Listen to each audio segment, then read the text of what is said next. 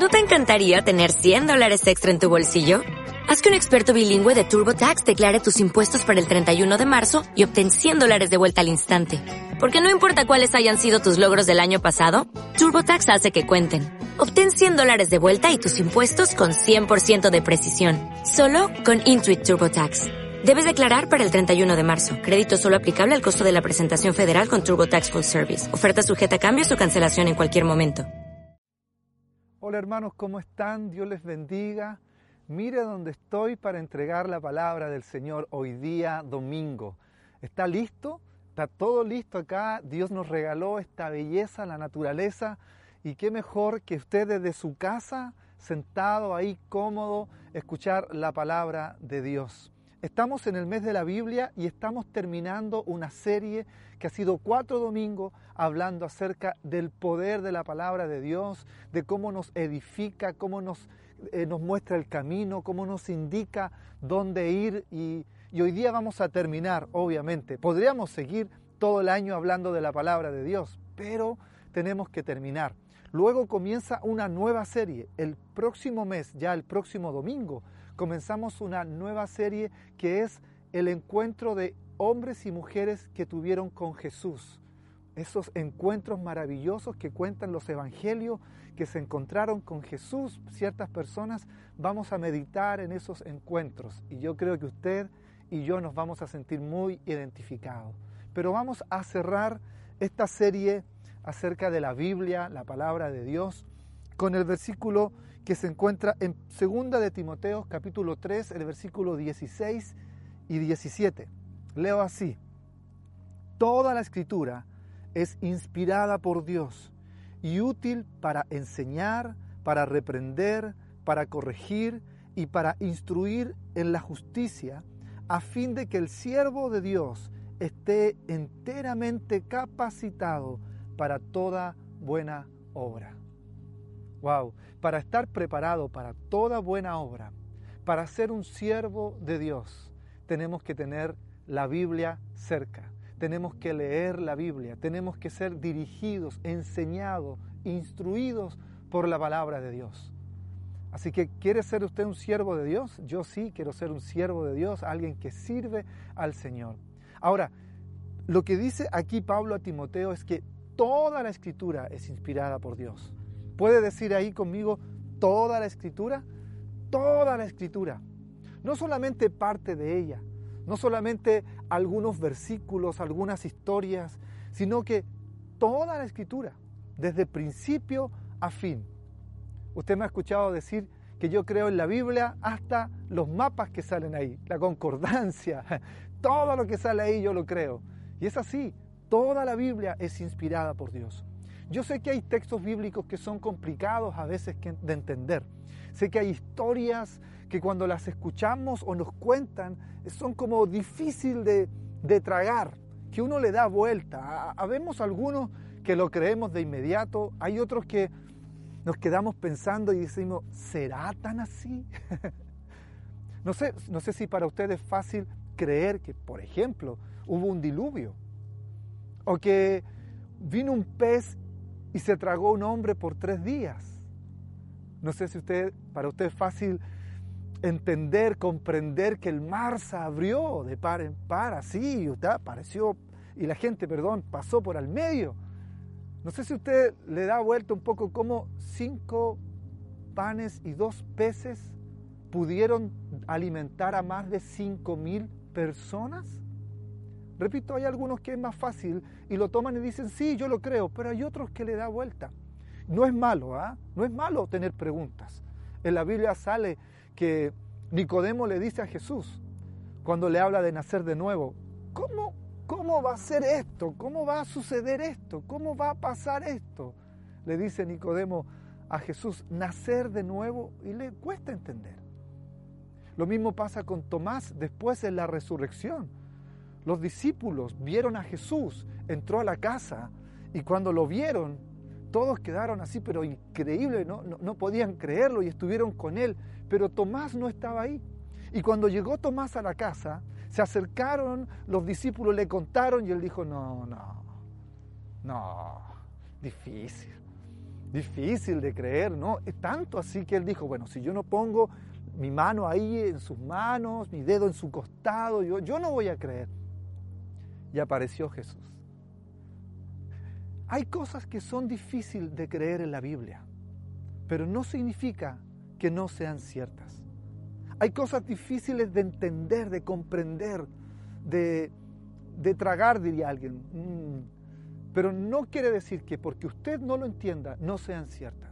Porque hay personas que dicen, no, mientras yo no lo entienda, yo no lo voy a creer.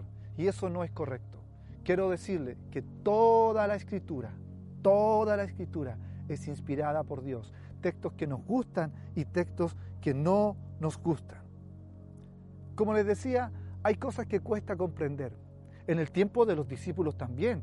Pedro era del vulgo y Pablo era una persona erudita en las escrituras. Y Pedro escribió acerca de las enseñanzas de Pablo diciendo que eran difíciles de entender algunas de ellas. Mire, en 2 de Pedro capítulo 3 versículo 15 y 16 dice, tengan presente que la paciencia de nuestro Señor significa salvación, tal como les escribió también nuestro querido hermano Pablo, con la sabiduría que Dios le dio. En todas sus cartas se refiere a estos mismos temas. Y aquí dice, hay en ellas algunos puntos difíciles de entender, que los ignorantes e inconstantes tergiversan, como lo hacen también con las demás escrituras para su propia perdición. ¿Se fija? Dice, hay en ellos algunos puntos difíciles de entender. Para Pedro, habían cosas que Pablo explicaba en sus cartas y decía, no, no, no, yo no le entiendo a este. Pero no significa que no sean ciertas o que estén equivocadas. Usted y yo muchas veces cuando no entendemos algo en la Biblia decimos, no, eso no es verdad, o eso yo no lo creo. Muchos de ustedes se hacen preguntas y dicen, mm, ¿un cielo? No, no creo que haya un cielo. ¿Y un infierno? No, menos que haya un infierno. Es que la Biblia dice que hay un cielo y dice que hay un infierno. Sí, sí, pero, eh, pero, pero para mí es difícil creer eso. Y no lo creen.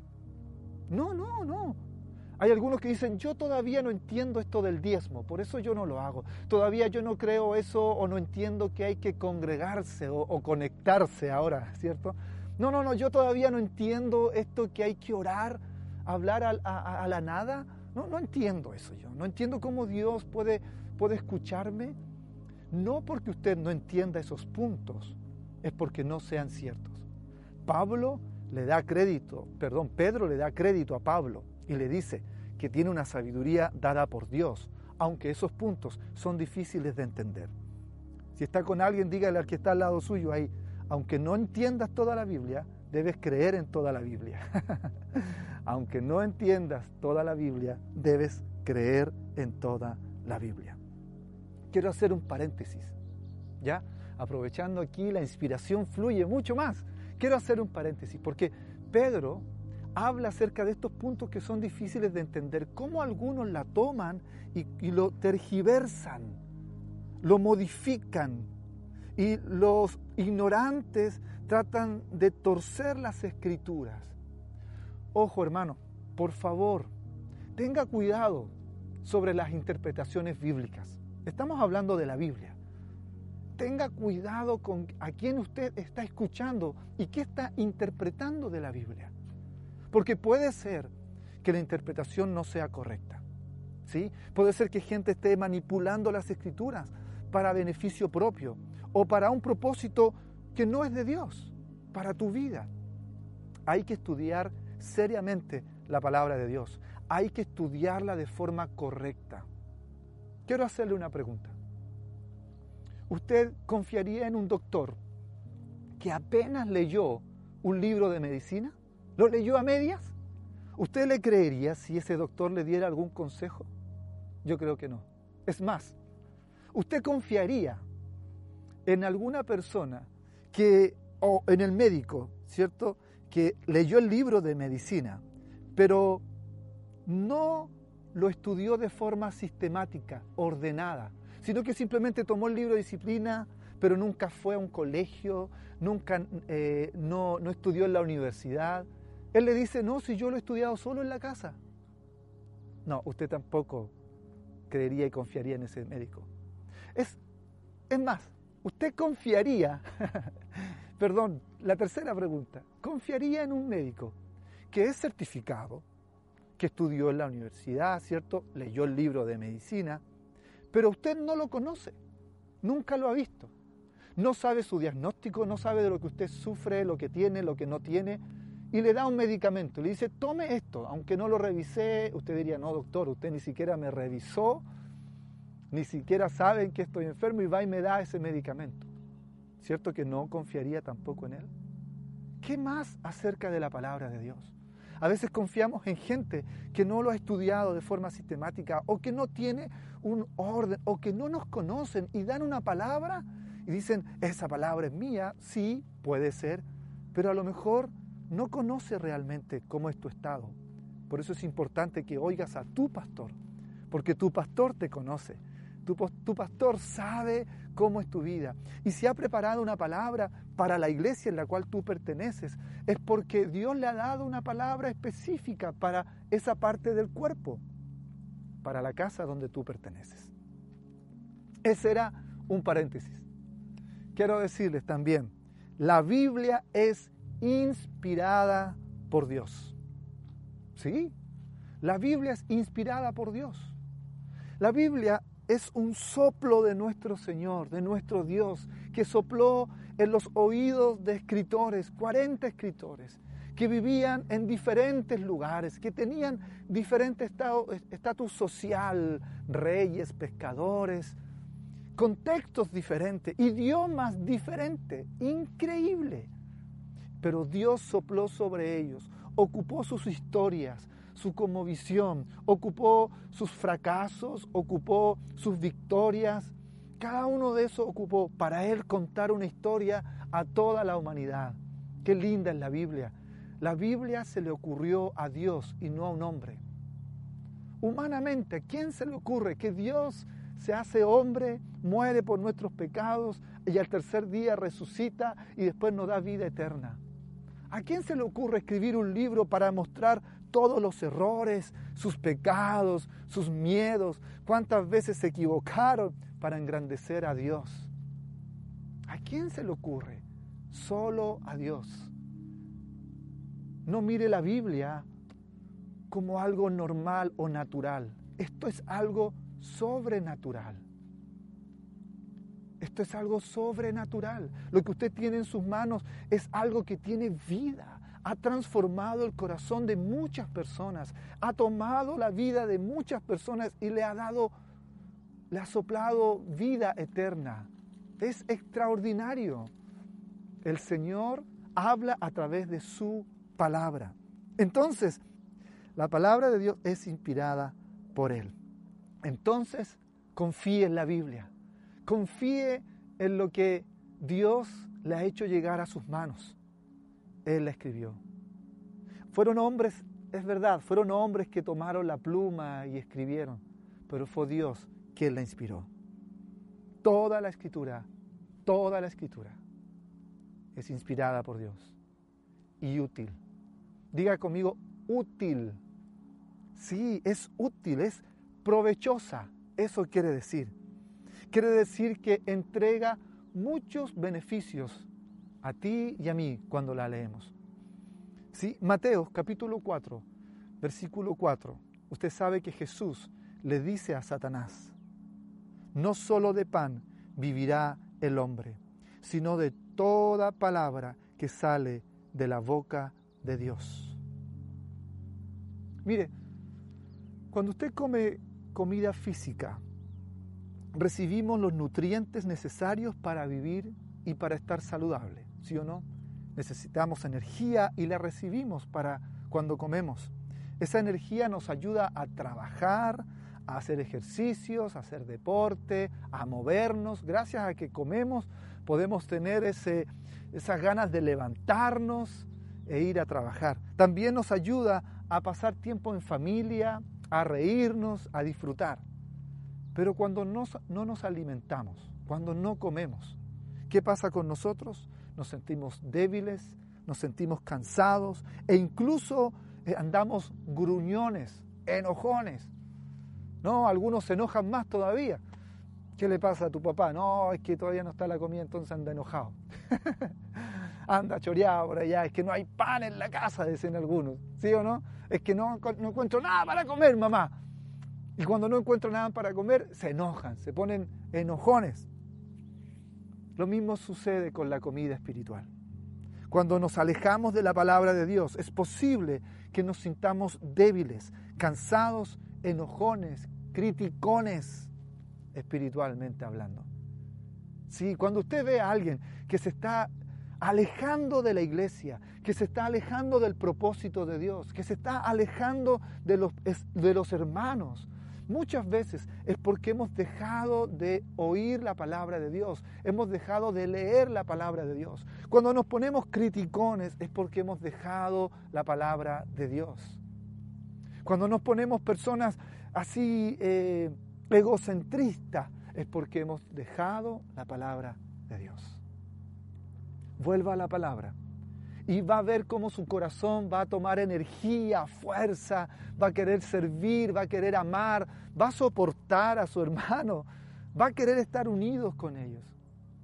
Siempre digo, cuando hay alguien que se aleja, cuando hay alguien que pierde fuerzas, es porque se alejó de la fuente de la palabra de Dios.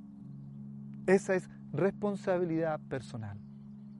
Cuando yo voy, a acostar a mi hijo, dormimos, siempre él nos dice a mí o, a mi esposa, cuéntame una historia. Y yo le digo, ya es tiempo que tú la puedas leer. No, es que a mí me da sueño, cuéntame la historia. Y por supuesto se la contamos o se la leemos de la Biblia, pero va a llegar el momento donde él va a tener que leerla sola, donde él va a tener que aprender dónde está la Biblia, dónde están los capítulos, qué son las historias, dónde están las historias que a él tanto le gusta porque llega un momento donde hay que alimentarse solo. Te dan la papa por un momento, pero luego tú vas y la mamá le dice a su hijo ya adolescente, pero sírvete. Ahí está. ¿Qué pasa cuando la mamá le sirve? Cría a alguien que no está muy bien criado, porque ese joven va a tener que alguna vez cocinarse solo.